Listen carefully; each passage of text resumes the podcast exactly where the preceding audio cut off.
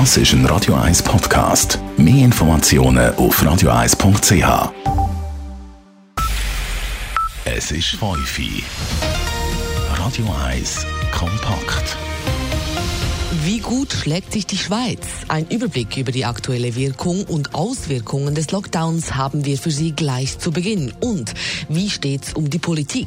Ob das Parlament trotz Versammlungsverbot eine Sondersession halten soll, hören Sie ebenfalls in dieser Sendung am Mikrofon Elena Wagen. Über 11.000 positiv auf das Coronavirus getestete Personen hat die Schweiz mittlerweile zu verzeichnen.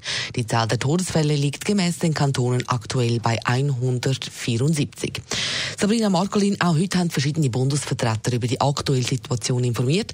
Trotz der steigenden Zahlen hat man ja das Gefühl, die Situation hätte sich ein bisschen beruhigt. Ein Medienvertreter hat darum an dieser Medienkonferenz heute sogar wissen, ob gewisse Massnahmen nicht bereits jetzt wieder gelockert werden ja, von dem ratet Daniel Koch vom Bundesamt für Gesundheit ab. Der Höhepunkt der Welle sei noch nicht erreicht, darum bleibe aktuell alles beim Alten. Im Moment ist es ohne Zweifel zu früh, jetzt schon an Lockerungen zu denken.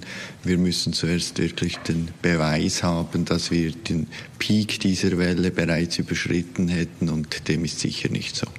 Heißt also, die Isolation bleibt nach wie vor aufrechterhalten und auch die Aussicht aus dem Homeoffice müssen wir noch ein bisschen länger ertragen. Daniel Koch hat ja auch Stellung genommen zu der Handyortung, die der Bund im Moment macht und das ist ja durchaus umstritten. Wie verteidigt er das Handeln vom Bund? Es geht darum, dass wir ein Bewegungsbild aus der letzten Zeit erstellen und so herausfinden, ob und wo noch Leute unterwegs waren. Es handelt sich aber nicht um eine Echtzeitverfolgung. Auch werde niemand die überwacht, betont es geht Daniel Koch. nur um den öffentlichen Raum, also nicht um Privaträume. Und es wird sicher nur dort äh, ausgewertet, wo es Sinn macht. Also wir werden jetzt nicht den Gantrist äh, auswerten, um zu schauen, ob dort noch Leute herumgewandert sind. Es geht auch nur um die Vergangenheit. Datenschutztechnisch gesehen verhebe ich das alles, so der Daniel Koch weiter. Nach wie vor gibt es ja tausende Schweizer, die irgendwo im Ausland festsitzen und versuchen heimzukommen. Wie sieht da die aktuelle Situation aus? Ja, mittlerweile sind schon fünf Flüge durchgeführt worden. Das letzte von diesen Flugzeugen landet heute Abend. Damit haben es 1400 Leute mit Hilfe vom Aussendepartement EDA zurück in die Schweiz geschafft. Bis Anfang April sollen weitere 2100 Personen folgen. Aber nicht alle finden den Weg zurück in die Schweiz auf die mehr oder weniger einfache Art und Weise. Da können wir auch nicht alle Erwartungen erfüllen, sagt Johannes Mattiassi, Direktor der Konsularischen Direktion beim EDA. Wenn uns jemand sagt, er sitze auf einer Insel vor Venezuela, ob wir wohl einen Helikopter schicken können, können wir einfach nicht. Also wir stoßen hier auf Grenzen, wo die Erwartungen von gestrandeten Schweizerinnen und Schweizern einfach schlicht nicht erfüllbar sind. Das Leben nicht einfacher machen sie mit an gewisse Länder, die nämlich die nötigen Landebewilligungen nicht erteilen. Danke, Sabrina Markolin, für diese Übersicht über die aktuelle Coronavirus-Situation in der Schweiz im Informationsmagazin Kompakt am Abend. Und so geht es bei uns weiter. Ohne Test ins Chemie und ohne Prüfung zum Abschluss. Welche Auswirkungen die Folgen des Prüfungsunterbruchs auf die Bildung der Schüler hat, dazu hören Sie mehr gleich in dieser Sendung. Der Corona-Krise hat der Bundesrat mittlerweile zahlreiche Maßnahmen angeordnet. Mit Hygiene, Abstands- und Versammlungsregeln soll die Ausbreitung des Virus eingedämmt werden und ein 40 Milliarden Paket soll den wirtschaftlichen Schaden abfedern. Nun soll das Parlament diese Beschlüsse an einer Coronavirus-Sondersession absegnen. Einzelheiten von Dave Burkhardt.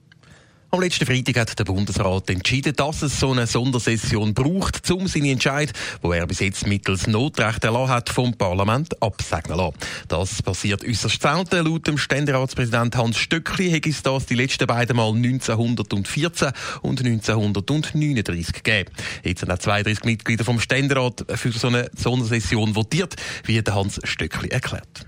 Wir sind sehr froh, dass der Bundesrat seine Aufgaben bisher gut gelöst hat und die Entscheide zeitgerecht getroffen hat. In einer solchen Situation braucht es das Gespräch zwischen den Gewalten, damit eben die Entscheidungsträger in unserem Land versuchen, auch in schwierigen Situationen am gleichen Strick in die gleiche Richtung zu ziehen. Darum soll es jetzt also die Sondersession geben, nach Ablauf vom Veranstaltungsverbot am 19. April. Ab dem 4. Mai reserviert ist laut Hans Stöckli gerade eine ganze Woche. Tage tut das Parlament wegen Platzgründen und Abstandsregeln nicht im Bundeshaus, sondern in der Halle von der Messe Bern Expo, das ganze Parlament. Wichtig ist, das müssen wir Ständerätinnen und Ständeräte noch verdauen, auch der Ständerat, der eigentlich genügend Platz hätte, wird seine Verhandlungen in der BA Expo machen. Äh, um eben die Logistik äh, zu erleichtern und um der Strategie der Konzentration Folge zu leisten. Wenig begeistert von dieser Corona-Sondersession zeigt sich bis jetzt die SVP. Sollte das Veranstaltungsverbot über den 4. Mai aus verlängert werden, will die SVP laut Mitteilung keine so eine Sondersession. Der Hans Stöckli meint dazu, jede Partei und jede Fraktion hat das Recht, eine Meinung kundzutun. Ich kann Ihnen sagen, dass die Entscheide in den Kommissionen, soweit den Ständerat betreffend, einstimmig äh, gefällt worden sind und so eine klare, auch im Nationalrat, klare Unterstützung äh, gefunden haben. Darum soll die Corona-Sondersession also am 4. Mai zu Bern losgehen. Ob es aber wirklich dazu kommt, entscheidet am Schluss wahrscheinlich das Coronavirus, wie so vieles im Moment. Dave Burkhardt, Radio 1. Aufgrund der Corona-Krise werden zusätzliche mündliche Aufnahmeprüfungen für das Kurzzeitgymnasium, die Handelsmittelschule und die Fachmittelschule gestrichen. Bedeutet dies nun einen Ansturm von zusätzlichen Schülerinnen und Schülern im Herbst und können die Schulen dies bewältigen? Alice Kral hat nachgefragt. Während der schriftlichen Prüfung von gut zwei Wochen knapp zu wenig gut war, hätte sich mit einem guten mündlichen Abschneiden einen Platz in einer Maturitätsschule sichern am Kurzgimmi, an der HMS oder der FMS, sagte Niklaus Schatzmann, Chef vom Mittelschul- und Berufsbildungsamt in der Zürcher Bildungsdirektion. Dort zählen keine Erfahrungsnoten. Dafür ist es so, dass die, die knapp ungenügend sind, noch für eine mündliche Nachprüfung aufgeboten werden und dort dann können zeigen, dass sie in die Schule eben reinpassen oder auch nicht. Die zusätzliche mündliche Prüfung fällt jetzt aber weg und die Schülerinnen und Schüler können im Herbst auf jeden Fall an der neuen Schule anfangen. Die Hauptüberlegung war eigentlich nicht, gewesen, dass man jetzt da alle aufnehmen die irgendwie in Frage kommen, sondern vor allem, dass die jungen Buben und Mädchen nicht noch monatelang warten müssen, bis sie wirklich wissen, wie es nach der Sommerferien bei ihnen schulisch weitergeht. Knapp 480 sind es, die von dieser Erleichterung profitieren und für die Schulen sechs machbar, betonte Niklaus Schatzmann.